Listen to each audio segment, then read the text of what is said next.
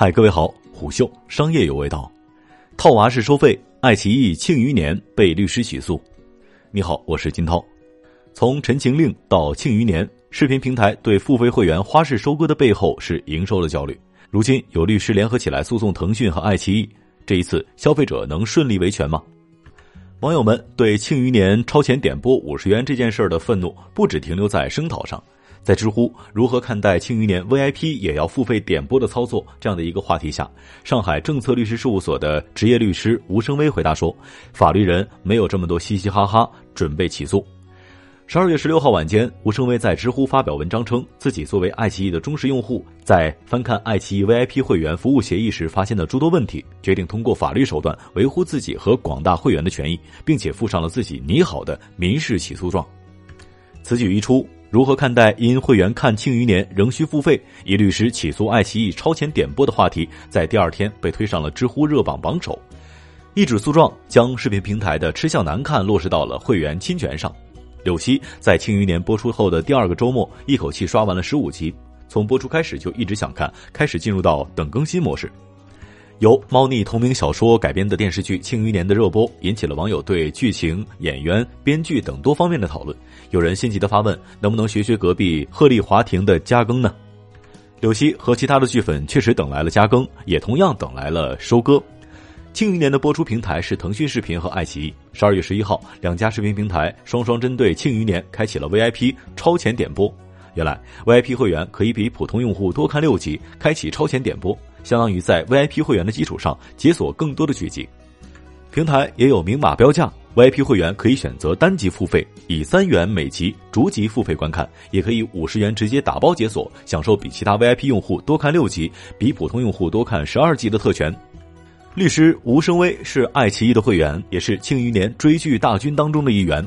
十二月十二号，他刚好有时间补上刚刚更新的剧情，追到最新一集的时候，突然弹出了一个付费窗口。他还在纳闷，会员难道不可以看到最新剧集吗？看到知乎上对《庆余年》付费的热门讨论，他才知道爱奇艺新付费模式的猫腻，随手在帖子中留言：“如果有一千赞，我就起诉爱奇艺。”正是因为大家的支持和信任，加上爱奇艺不合理的做法，我才决定顺应民意。吴声威把原答案改为：“我准备起诉爱奇艺，开始着手准备资料。”不能提前观看热播剧，原有的会员权益荡然无存，多项会员特权被变相阉割。吴声威认真翻看爱奇艺 VIP 会员服务协议时，才发现满满的格式条款存在诸多问题。格式条款的定义是，当事人为了重复使用而预先拟定，并且在订立合同的时候未与对方协商的条款；而当提供条款的一方免除其责任，加重对方责任，排除对方主要权利的格式条款无效。吴声威认为，诉讼状前五条涉及到的协议内容就属于格式条款，并且是无效的。例如，诉讼请求第一条涉及的条款内容，同时双方同意前述免责、限制责任条款不属于合同法第四十条规定的免除其责任、加重对方责任、排除对方主要权利的条款，即您和爱奇艺均认可前述条款的合法性以及有效性。吴声威解释说，这就无异于强奸犯在强奸被害人的时候，让被害人签署一份协议，内容是：你认可我的行为不是强奸，且我的行为也不属于刑法规定的强奸。他的微博评论区有不少律师都表示支持，但最终还需要等待法院的判决。吴声威收到了很多网友的私信和评论，告诉他，腾讯视频才是最早的试水者。会员再付费的模式要追溯到二零一九年夏天。当时，腾讯视频播出的《陈情令》屡次登上了微博热搜，播放量是一骑绝尘。腾讯视频顺势推出了一集六元的单季付费模式。在《陈情令》播至尾声的时候，腾讯视频开启了三十元超前点播大结局的先例。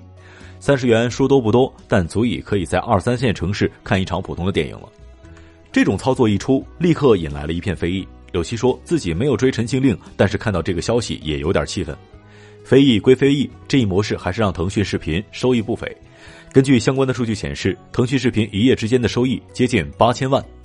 据财经下午茶的总结，腾讯视频二零一九年下半年的几部热剧都采用了超前点播模式。从前有做《灵剑山》《明月照我心》，没有秘密的你，且部分剧还与联合爱奇艺一起点播。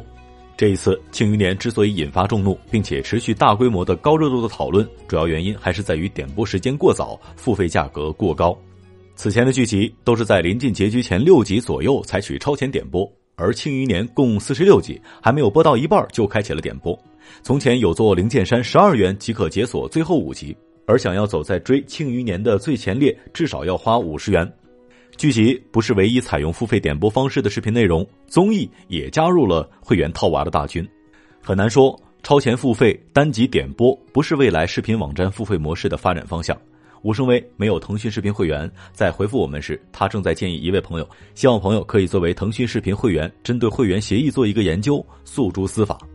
吴声威说：“最好的结果就是两个平台都能有所改善。至少在我看来，额外付费五十元，单集收费三元的定价挺贵的。我希望能够帮助大家争取消费者的权益。”在十二月十七号新闻与新消费年度峰会上，腾讯视频和爱奇艺方面都对庆余年引发的争议道歉，并承诺优化会员服务。